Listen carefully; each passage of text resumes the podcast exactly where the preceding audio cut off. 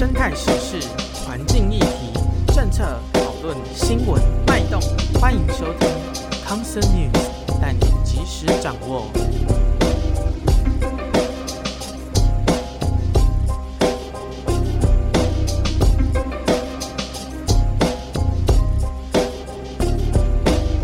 深色的议题，企图以华丽的名来掩饰。欢迎来到康 Sir 制药，我是吕伯猫，我是福乐鸟。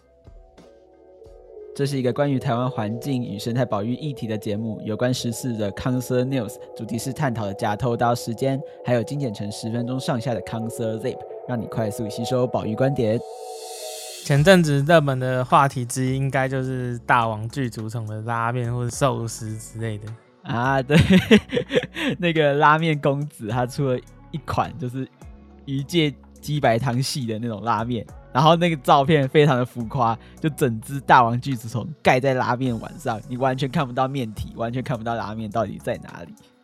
不过要说大王巨足虫的话，这个物种它应该是指一种很大的深水丝的软甲动物，但是大王巨足虫这个字又可能是一群动物的合成，因为有个生物学上的分类。的那个属就是大王巨足虫属，或叫做深水狮，狮子的狮，大家还是不知道哪个狮？哦、对，是那个啊耶耶，不是那个狮子的狮，是那个两个悔部，然后上面一个通讯软体的那个讯，然后去掉言字。以前人会说头上会长头虱，它长有点像风之谷里面的王虫。我看到有人这样说，然后我自己会觉得比较像是。它的正面啊，正面很像《星际大战》里面那个风暴士兵的那个头盔的感觉。哦，难怪有人说他长得像黑武士啊！对对对对对，就那那那些星际大战的人。那他们叫深水师，顾名思义，他们是生活在比较深层一点的水域，是一种底栖型的动物。去年台南大学的老师跟国际学者又发表新种的巨足虫，可是你刚才讲到拉面公子放的大王巨足虫，不过后来发现那应该不是大王巨足虫，是去年才登陆的新种叫詹姆斯深水狮，是另外一种巨足虫。他说它是一个属，可是一般大家已经通称习惯了，应该是指就长得像那样的，我们都会说大王巨足虫。对对对对对对。但他们那一群样子应该要说巨足虫，就至少不会出现问题。啊对吧？那台湾应该捕得到的是詹姆斯巨足虫这一种，过去有一些使用记录啊，但他们不像养殖的螃蟹啊、虾子，它其实没什么肉，所以一般不会特别去抓。而且他们是深海的腐食动物嘛，是难免会有担心说重金属残留之类的，所以可不可以吃，可能还要先确认好食安的问题。我以为台湾人最在乎食安危机。可是我觉得这种 这种非目的性的，它是混货嘛，所以因为它不是针对它去抓的，所以原则上不太会伤害那种物种原本的栖地状况。可是它们是深水底栖的那种动物，海洋底栖的动物，所以你能够混货到它，那基本上这样的渔法应该就是底拖网之类的混货。对，这种渔法有个特性啊，它就是不会有太良好的选择性，网子放到底层。然后从底海海底的那那直接这样整个网起来刮起来，一股脑的全部抓起来，哦、所以全都要的概念。它不是一个很被推荐的渔获方式，就是这样的渔法其实会有一点破坏环境这样子。嗯、所以我个人是没有很推荐用这种渔法抓到任何水产的，就包含你混货到的位置不是很推荐，因为毕竟人类可以使用或是吃的那种选择的食物其实很多种。嗯，对，一定要吃这样，我也是觉得蛮妙的。而且我有看那个新闻记者访问那个真的去吃到那一碗拉面的人，他们对于它的口感的说法，那大部分人都说哦，很像螃蟹，这种感觉就很像很多陆地的那些食物。呃，其他就是一般不会吃，像什么鳄鱼肉啊、什么青蛙肉啊，然后大家都会归类给一种就是肉的感质感，都像鸡肉。对对对，我看以后这种海底的这种。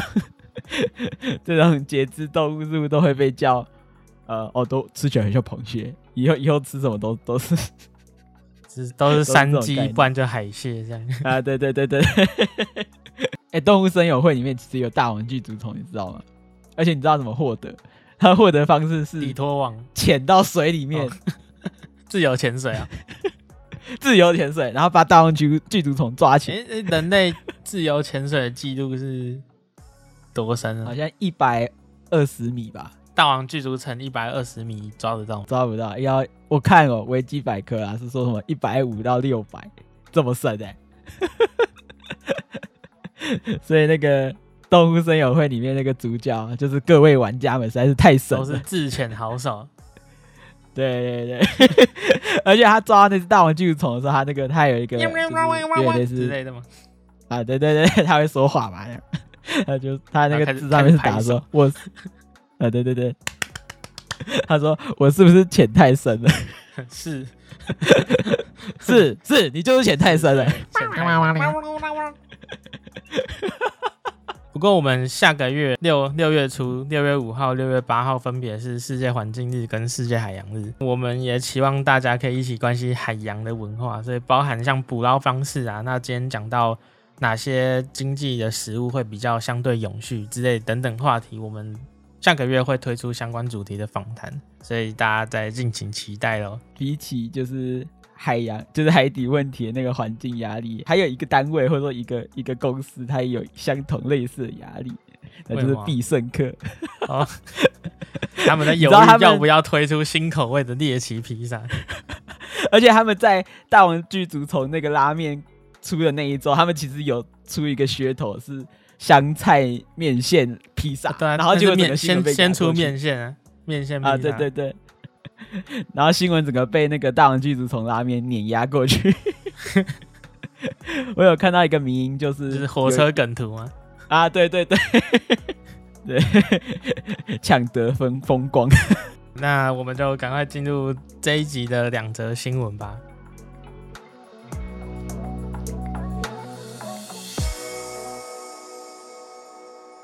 我们第一则新闻是台湾首起石虎遭到猫杀。时间是发生在这个月的五月初，五月十一号晚间，大概傍晚左右啊。南投县政府人员接获到民众通报说，南投市出现了一只小石虎，等待救援。所以县府人员收到讯息之后，也立即前往去处理。当他们赶到那边去前往救援的时候，小石虎还是有活动能力的，而且移动一小段距离。但随之就有一只应该是游荡猫，就靠近小石虎，然后小石虎之后就一动也不动了。因为天色那时候傍晚有点视线不佳，所以县府人员没办法非常清楚的判断当下发生什么事情。但是随后呢，将小虎小石虎，因为它就是一动也不动嘛，检查发现它颈部出现伤口，有大量的出血，应该是有伤到静脉了。所以，哎，这伤口的形状跟伤口特性是符合动物攻击的。嗯，所以这只来不及长大的石虎就短短时间。死掉了这样子，那研判是被猫咪攻击哦，所以是在那个县府人员的眼皮底下发生这件事情。对啊，他们是说就就就有猫突然冲过来，然后咬，可能咬了，就是因为因为看不清楚，然后猫走了之后，小石虎就就就死了，这样有点吓客。那个当下的画面，因为每年其实偶尔都会有这种失亲幼兽，就是爸爸妈妈可能不知道跑去哪里，这种剩下宝宝，今年第三只的通报。那当下看那只宝宝应该还算状况良好了，我们无从得知说它为什么会跟妈妈走散。那石虎妈妈到底还在不在？不知道。这是第一起就是由猫咪攻击石虎的记录，所以这也可以对研究者是一种警讯，就是石虎有各种各样的威胁，需要一一解除，然后要共同努力之类的。嗯，那刚好那一阵子，呃，五月十八号的时候。农委会特有生物研究保育中心跟林务局就有邀请日本的对马野生生物保护区的自然保护官木华黄平来台湾做一些第一手保育经验的分享。那因为日本的对马岛有着对马山猫，我们以前有讲过说对马战鬼里面有那只，那游戏里面嘛，对不对？对对对，在分类学上面，他们和台湾的石虎是同一种物种，只是分布在日本的对马岛。那因为，因为他们就是同一个物种嘛，所以这个案例都很像，保育上经验也可以让台湾有一些学习。过去对马岛上面也有发生过猫杀害对马山猫的幼猫，所以这两个状况有一点像。那学者们现在初步推测，这应该算是动物物种之间，猫科物种之间的那种竞争，就是哦，哦非我族类然后杀那种感觉，哦、有一点 概括来讲是这样子。嗯、如果说是动物受到动物的攻击的案例，在过去往往会被低估，就是大家会想要死活，一定会说是肉绝对路杀最多之类的，是因为这种动物攻击动物的案件不一定可以像路杀这样是发生在马路啊，马路人会出入嘛，我们会骑车会散步会看得到。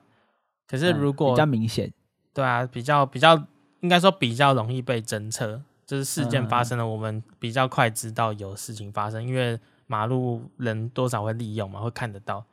对，可是这种咬伤案例，除非是追到路上，他死在这边；如果是在山上，或是不在人方便前往的地方，这种被咬伤的案例，你很难去。做记录嘛，所以当然说会被低估，是因为这样子。对啊，不过在台湾会造成动物被咬伤的案例，其实 有这样能力的动物其实没有很多。啊、呃，其实之前大部分知道是狗狗嘛，就是野外那些浪浪狗狗。就其实说白，这就是狗跟猫。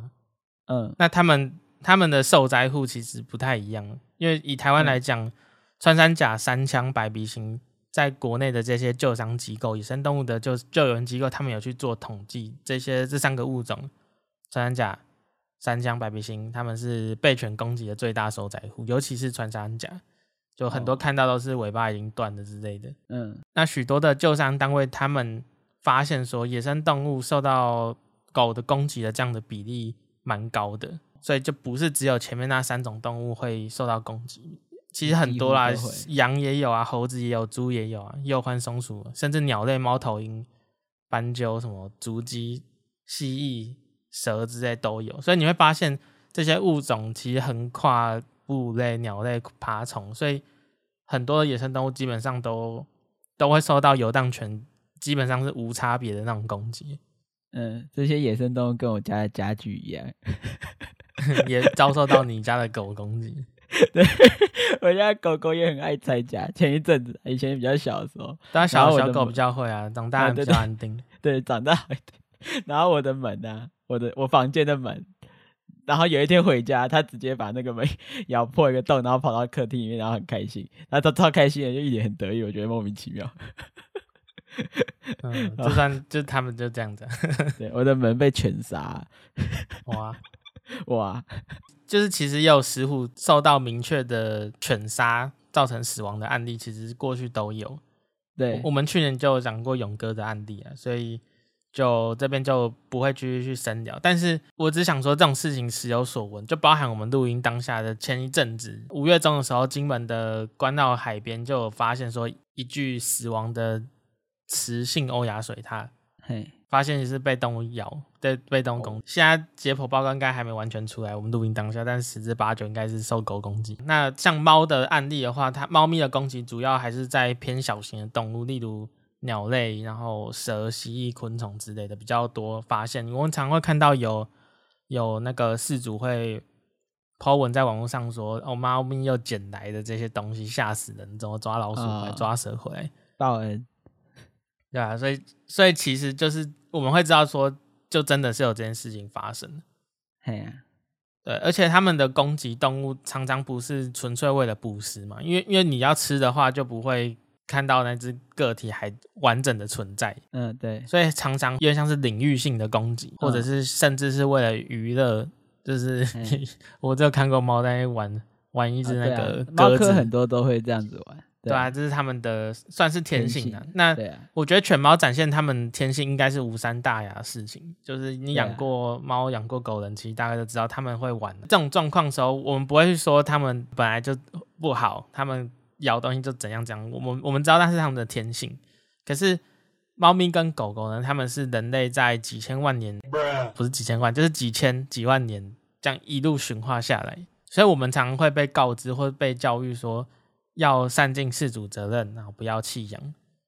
为什么不要弃养呢？是他们自始至终都是人类驯化过来的动物，所以它应该要理论上要受到好好的照养，然后照料。所以如果你再让他们，比方说把它丢掉，那在外面户外风吹日晒雨淋，还要跟野生动物竞争生存资源，这样这样听起来就很糟糕。而且我们在外面那些游荡的猫咪狗狗，其实已经有一大票都不是人丢出去的，是在外面那些然后再生出来的，所以是外面的野化个体一代再繁殖一代这样去传下去，所以。就他们的数量算是日渐壮大的一个主因，这样子。嗯，对啊，我狗狗就是从山上捡下来，对吧、啊？小黑狗，然后那时候他在那个林子有出差嘛，在林子里跑跑跑，然后然后 四天的就是出差时间，就是上山调查一些昆虫相吧，我记得。然后那时候就看到有一只狗狗怎么就是一只就是黑黑的狗狗在野外面跑来跑去，然后看很多天，还觉得很可爱，就把它带回家养。哦，对啊，所以山上真的会生狗狗啦。然后我我带去那个呃市区遛的时候，他们都会想说啊，山上居然会生狗狗，就是很多人其实不知道野外的狗狗生出来的，他们会蛮惊讶，他们会觉得说哦，山上居然会有这种事发生，他们觉得狗狗就不会在上面生出来。我自己遇到的人，对啊。哎，前阵子有公布说，台湾目前有十八万只的游荡犬，然后后来改口说好像十五点九万只，嗯、但是这这数量很多啊。那游荡猫又有多少？其实没有，现在没有准确的估算的数字，主要的估算还是算在狗身上，有有在做这样子。对，那但是我们发现说，石虎分布，石虎原生分布的地方，同时又有狗出没的比例非常非常的高，所以目前农委会正在。呃，就是盘盘点那些说全台有几个野生动物跟犬冲突的乐区，要展开就是游荡动物的移除工作。对，脸书上最近有流传像是什么一张石虎的伤病分析，就说为什么狗攻击不是石虎受伤的主要原因，那却要优先处理犬攻击的问题。哎，那确实啊，石虎首要的。伤病原因，甚至说石虎主要造成石虎变少的原因，我觉得还是算是栖地的劣化。对，那大家会说伤病原因最多是路杀，而不是而不是狗攻击。可是虽然狗的攻击不是石虎的主要救伤原因，它还是很重要的伤病原因。所以我觉得这种问题要处理的话，还是要处理。而且我觉得这个问题很奇怪，就是很多事又不是。你做这个就不能做那个，当然可以一起规划。对啊，大家不开心就会说你怎么先处理这个？啊、不处理对对，其实不止这个啊，很多台湾台湾法律有些有些政治人或有些施政，然后说有些证件，然后下面就会有人讲一些，就是说哦，你怎么没有做那个那个那个？哦、可是你怎么抓我抓我没戴安全帽啊？你看那个闯红灯不是更危险吗？啊，对对，这样，嗯，对啊，这种事情就是就是其实可以同时做啊，就是。所以讲这种事没什么意义，嗯，嗯，但是农委会目前要做的是试办呢，所以所以当然要挑一个地方先来试啊。如果要回到说穿山甲，然后山枪、白鼻星这三种最容易被狗攻击的动物，那他们涵盖渠道来做的话，那基本上就 那规模就已经不是试办了啊，哦、几乎是全台湾了。对啊，他们就是这种前山最常出现的动物啊，那就几乎就真的是全台湾。嗯，而且我们说石虎七地受到地的话，我们发现如果他们共育的区域，石虎住的地方狗真越来越多的话，我觉得那也算广义的栖地劣化，因为你这样的一个七地的选择会受限到它的威胁、它的食物生存空间等等之类的。所以，我们如果今天是拿石虎的七地当做示范地方，除了第一个它是符合示范的那种概念嘛，小比较小的区域比较适合先优先处理。同样的，石虎住在浅山，浅山里面就有刚才讲的浅山常见动物嘛，穿山甲、啊、山羌啊、白鼻星啊，甚至还有什么鼬獾啊、石蟹獴啊，很多很多都是住在一样地方。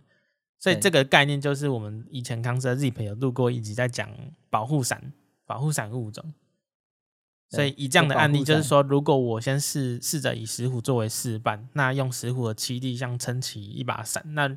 刚好保护了石虎的栖地环境的话，住在那边动物，它的环境也一定程度会受到帮助。那保护伞公司在的那个地方是保护浣熊之类的，他们游戏还要出？有啦，都有一直在出啊，电影也有，应急应急啦。OK，嗯，所以我觉得在有穿山甲，然后三枪、白鼻星这些。七地当中又刚好挑出有石虎将濒危物种要试办就是合理多了。好，那看完石虎，我们来看看下一则的新闻。下一则新闻标题是：森林砍伐加剧日夜温差，影响昆虫物种竞争。中研院研究登上国际期刊。啊，这个新闻呢，其实是发布于环境资讯中心的新新闻。其实这个研究最早其实在今年三月就已经有发表出来，不过最近呢才有中文的报道。中研院啊、成大、美国哥伦比亚大学，他们一起合作，在最近国际期刊上发表了一篇研究，证实了森林砍伐会造成造成的日夜温差加剧。这个情形呢，会影响物种之间的竞争关系。以前呢，可能有这样的说法，有这样的猜测。可是这一个研究呢，是全球第一笔真正证实这样机制的研究。他们透过合欢山埋葬虫还有丽营之间竞争的实验，显示出山区栖地如果破坏增加的话，会增加就是日夜温差的变化。那日间高温增加丽营的竞争性，而夜间的低温则会限制埋葬虫处理尸体。并且对抗丽营的能力。如果大家有去过中横山区的清境农场的话，应该可以知道吧？那边就是呃很多开发的情形，有很多羊在上面，然后有很多呃人为的建筑物。那这个环境呢，也是就是研究团队很好的一个研究的地点跟呃好奇的地方，可以了解到就是森林砍伐对。森林日夜温差的影响，他们就以合欢山的山区这边作为实验的观测据点，然后观察在同一海拔的森林区域，还有经过砍伐的这些开阔地，例如像是合欢山的这个清境农场这个区域，在这边呃去比较日行性的丽营还有夜行性的埋葬虫，它们之间竞争关系有没有不同？好，那研究员他们选定了中横山区同海拔的森林，还有经过砍伐的开阔地，并且监测这些区域的平均温度还有温度的变化。那他们就发现到说，呃，森林的日夜温差是相对于已经经过开发砍伐的开阔地来的小。那这种情况呢，通常在海拔越高的山区是越明显的。不过看到这则新闻前啊，其实我对日夜温差最大印象是那个高中地理课的时候讲。我就要背那什么日夜温差大水果甜，然后说好像选什么新疆为什么水果比较甜？我夏天抱西瓜啊，对对对，啊、要背个什么什么暖炉抱西瓜？啊，对对对对，跟哥什么关系？好，反正就是地理课会这样教。温差大，应该民众很能够体会吧？有些像中南部冬天日夜温差就很大。啊，对，然后什么建议洋葱穿搭之类的，呃，对对对，就是早上穿一堆，然后脱脱脱，到中午全部脱光，然后晚上回家要变冷，然后又把全身包紧紧的。那日夜温差大会造成什么影响吗？呃，研究团队他们就是用那个研究物种是用丽蝇还有埋葬虫，他们都是会利用动物的尸体。那像是丽蝇在腐败食物啊、动物尸体上粪便都可以看到它们的踪迹，就是它是一种苍蝇。对，按、啊、那个丽呢是美丽的美丽本人的那个丽。那为什么是这样？因为它们真的算是漂亮吧？它们全身是带有那个金闪闪的那种金属光泽。那其实呢，他们不并不只是觉得啊、呃、算是漂亮，就是这种金属亮亮的好看之外呢，他们这一群苍蝇其实对人类。人类对它的其实有蛮多的应用，像是农业上的授粉啊，还有甚至是法医的鉴识科学上面，人类都有去呃算是应用它们。他们会用丽蝇来估算那个死后间隔的时间，那也就是说运用就是苍蝇的蛆嘛，它发育的时间乘上呃温度，会得到一定值的概念呢，去推算一具尸体它死亡到被发现的时间到底隔了多久。这个我记得我在。CSI 犯罪现场好像有看到类似的故事剧情，有有用这个东西放在那个呃影集的故事里面。你去观察路边那些大便上面那些苍蝇，嗯，实际上不是黑色的，哦、是绿色亮的，是亮的。那就是绿。啊，他们小孩是绿蛆。啊，这我不好说，哦，应该不是吧？哦，他们还是白色的啦。哦，你说白色是有什么暗示吗？没有，蛆就是白色的。好啦，我们回到这个实验，另外一种物种，这种物种叫做埋葬虫，它在分类上是属于鞘翅目的这种甲虫的一种，是蛮有名的食肉昆虫。那这是呃里面其中一群埋葬虫呢，会在埋葬会埋葬动物的尸体。那另外他们还有被发现到有一种很有趣的，就是类似社会性的行为，他们会个体间有所互动，那甚至呢会组成有点类似像家庭啊，或者说一起照顾小孩的这种行为。不过他们这种复杂程度啊，还没有像是蜜蜂或蚂蚁一样有很稳固的社会结构。所以呢，科学家会用呃一般会用亚社会性来描述这种繁殖的过程。来描述这种繁殖的过程组成的这种短暂的社会基础的结构。埋葬虫它除了就是，呃，其实埋葬虫跟丽颖，我现在突然想到，我小时候好像看过这种故事，是法布的昆虫记里面，他有提到，就是把他们描写的就是比较拟人化的东西，我现在还记忆犹新。他怎么说？他就是讲那个什么埋葬虫妈妈，然后呃照顾小孩一生的故事。然后，可他讲，他就描描述的蛮可爱的啦。然后我自己那时候，我、哦、现在突然想到，回忆涌现了。我们那时候国小的时候要写读书心得，我不知道你有没有印象，就是看一本书，然后要写读书心得。然后以前比较年龄比较小的时候呢，你不用用写的，老师会允许你用画的。哦、我就借了一本那个法布尔昆虫记的。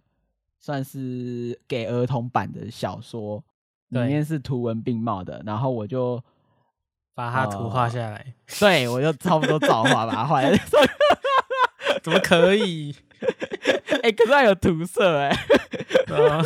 小时候就偷吃布，这样对吗？对呀，我是认真的把它画出来。我也我也不是说描的，我就是看着它的图。可是其实构图什么都差不多一模一样。直接反画，然后仿在我的心得上面。我就把那个类似国文作业直接变成美术作业在交。现在，哎、欸，我现在是想起来，突然觉得好像哪里怪怪。从小就会抄袭。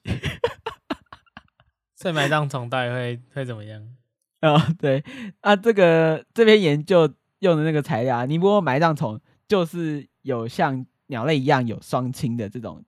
呃，行为啊，有双亲不是很正常吗？我也有，啊、你也有。哦，对，他们就是会反刍喂食他们自己的宝宝，喂食他们自己的幼虫。那他们行为真的是，他们的这种很特殊的行为研究其实非常非常多啦，也蛮有趣的。大家如果有兴趣，也可以自己查查看尼泊尔埋葬虫到底还有什么有趣的故事。那他们当他们在发，就是发现适合繁殖的尸体呢，呃，还会有出现那种同性竞争啊，雄虫雄虫互相 battle 的那种情形。Beetle battle，哦，这感觉可以放在哪哪些地方的那个 rap 里面当什么 punchline 之类？Beetle battle，那雌虫雌虫之间他们也会战斗，直到最后留下一对就是最厉害的那个雌雄一对，就会共组家庭，独占这些尸体。那失败的雄虫呢，可能会选择当卫星雄虫，试图啊去与那个。也是幸存下来那个雌虫交配，那失败的雌虫呢，则是可以选择就是将卵产在附近，然后就是有点类似寄生那种策略，让优势的雌虫还有雄虫、雄埋葬虫帮他们养后代，就偷偷的这样产进去，然后让他们养后代，这样。真 的很酷哎，很酷哎，哎、欸，我我我现在想，我看这个我就想说，哎、欸，那个小时候看那本《法布的昆虫记》里面好像有稍微提到这种这种行为，真的蛮推荐大家看。我也蛮喜欢看法布的研究的，呃，对对对。然后 回到这篇研究啊，研究团队他们是在接近中午的时候呢，会放置就是小型脊椎动物尸体，他们是使用呃老鼠这样实验的白老鼠这样，那宾馆观察就是埋葬虫还有丽蝇互动的行为，然后就发现到说，在开阔地白天高温是有助于丽蝇抢先在尸体上面产卵孵化出幼虫，而晚上的埋葬晚上出来的埋葬虫呢，则会呃使用尸体的几率就会变低。那团队进一步呢，在放置尸体时加设那个纱网，然后隔绝丽蝇的竞争，然后就发现到说日夜温差并不会影响埋葬虫成功的几率。那这就这件事情呢，就正式的证实了日夜温差的加剧呢，会增加丽蝇的竞争力，而使得埋葬虫在竞争中处于弱势。这点蛮重要的，就是你不能直接看说。第一个实验的研究结论就是说，他们有竞争关系。你要把竞争的双方的某一方先隔绝起来，再看一次，他就发现说，隔起来之后没有丽蝇了，那埋葬虫不管在温差大、温差小地方，它使用实体的状况差不多，所以就知道说它们一起混的出现的时候，丽蝇跟埋葬虫同时出现的时候，埋葬虫就受到了影响。对，这还可以真实的证据直接支持说麦当虫是受到丽蝇的那个影响。那森林砍伐引起的温度变化呢，不仅会影响不同日常活动模式的物种之间竞争关系，而且还可能会加剧气候变化对于夜间生物的负面影响。过去这类开发影响生物的案例其实很很少有研究这样直接证实。那这篇研究最有趣的地方就提供这直接的数据佐证。那这样案例其实可能真的是大自然世界中的冰山一角，在受到开发的森林当中。并不是只有研究这些已知的呃丽蝇啊，还有埋葬虫这样这两个物种，还有可能更多形形色色的物种，像是鸟啊、哺乳动物、昆虫，还有各式各样的植物们，甚至微生物，可能也会受到一定程度影响。虽然还没有直接研究，不过可以从这个研究呢触类旁通，让我们反思反环境，就是开发对环境影响，然后也强调保护森林的必要性。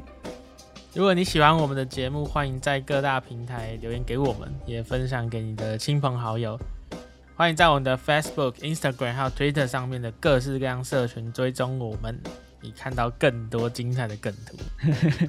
哎、欸，Twitter 追一下了，IG、Facebook 是都有在持续的增加人数，特别搜寻 Twitter 一下支持一下。那今天的节目就到这边告一个段落，我是吕波猫，我是弗莱鸟。我们下期再见，拜拜，拜拜。哎、欸，支持推特啊，不然那个蜥蜴人有时候真的，害我都不敢开开一些爬虫类玩笑的谜。他这有个影片不小心说溜嘴。啊，对对对，如我曾经是哎、欸、什么？他是说什么人类的时候之类的。啊，对对，当我是人类的时候还是什么？超肥啊！没有，他是说如果我是个人类，他谁会说如果我是个人类？主客我会，看好可怕！放一下光明会的音乐。好了，拜拜，拜拜。